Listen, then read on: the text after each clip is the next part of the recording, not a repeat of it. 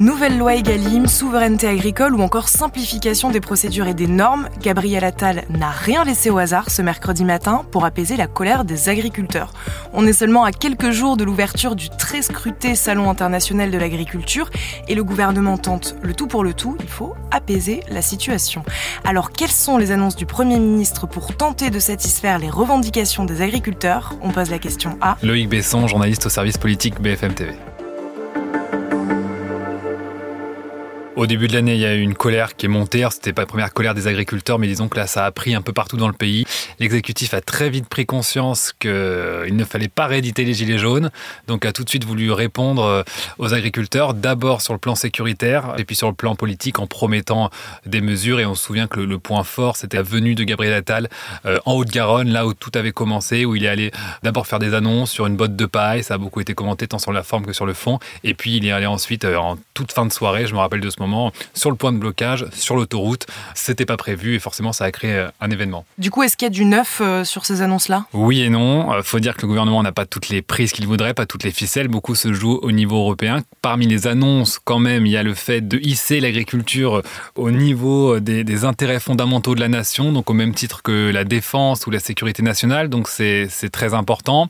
Gabriel Attal a annoncé une nouvelle loi Egalim qu'il espérerait voir voter avant les vacances d'été pour donner plus de poids aux agriculteurs dans les négociations. On sait que c'est là que ça pêche beaucoup, notamment pour, pour leur rémunération. Et il a annoncé aussi des actions au niveau européen pour résoudre la question des, centrales d'achat, parce que beaucoup se passe à l'étranger, en Europe, mais du coup, ça, ça permet aux, distributeurs, aux industriels, eh bien de, de, contourner les lois françaises, donc notamment la loi Egalim. Il a fait aussi quelques annonces très concrètes, notamment pour les saisonniers, avec une exonération de charges patronales, il a dit, dès l'année 2024, et puis de placer euh, les métiers de l'agriculture dans ces fameux métiers en tension dont on avait beaucoup parlé au moment de la loi immigration. Alors, le salon de l'agriculture ouvre ce samedi. Est-ce que ces annonces, elles vont suffire à apaiser les agriculteurs avant l'ouverture ou est-ce que, comme certains syndicats ont pu le dire, ça va être, je cite, le bordel? Ça va être un peu le suspense. Euh, il y avait quand même des syndicats, notamment le plus important, la FNSEA, et c'est vrai, qui a dit que voilà, le salon de l'agriculture, c'est un moment de fête. Euh, c'est un moment qui est euh, préparé pendant des mois par les agriculteurs qui,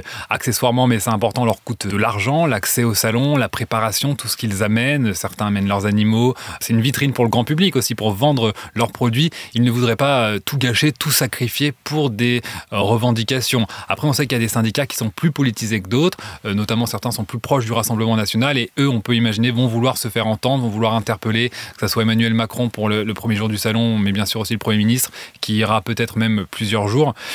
donc là, bien sûr, il faut sûrement s'attendre à des interpellations et c'est aussi en ça que c'est délicat pour l'exécutif. On l'a vu, il ne s'en cache même pas, vouloir à tout prix faire baisser la tension, la pression avant ce salon parce que vous imaginez Emmanuel Macron se faire huer pendant toute une journée au sein de l'agriculture, c'est un endroit où ça résonne beaucoup, ça peut vite gâcher une visite, donner de sacrées images très négatives pour eux. On se souvient qu'Emmanuel Macron euh, s'était pris un œuf. Et les agriculteurs ont aussi conscience que euh, le gouvernement euh, craint ce salon et la crainte pour les agriculteurs, c'est qu'une fois que le salon est passé, eh bien l'exécutif s'en lave les mains et décide de passer à un autre sujet. Donc ils vont vouloir maintenir la pression et leur faire comprendre que le salon de l'agriculture, c'est pas une fin en soi, qu'ils attendront encore le, le suivi des actes et des promesses qui ont été faites, parce que pour beaucoup, ce sont des promesses, ils attendent de voir les résultats très concrètement. Merci d'avoir écouté ce nouvel épisode de la Question Info. Tous les jours, de nouvelles questions et de nouvelles réponses. Si cet épisode vous a plu, n'hésitez pas à vous abonner, à nous laisser une note et un commentaire. Retrouvez-nous sur toutes les plateformes d'écoute et sur le site bfmtv.com. À bientôt.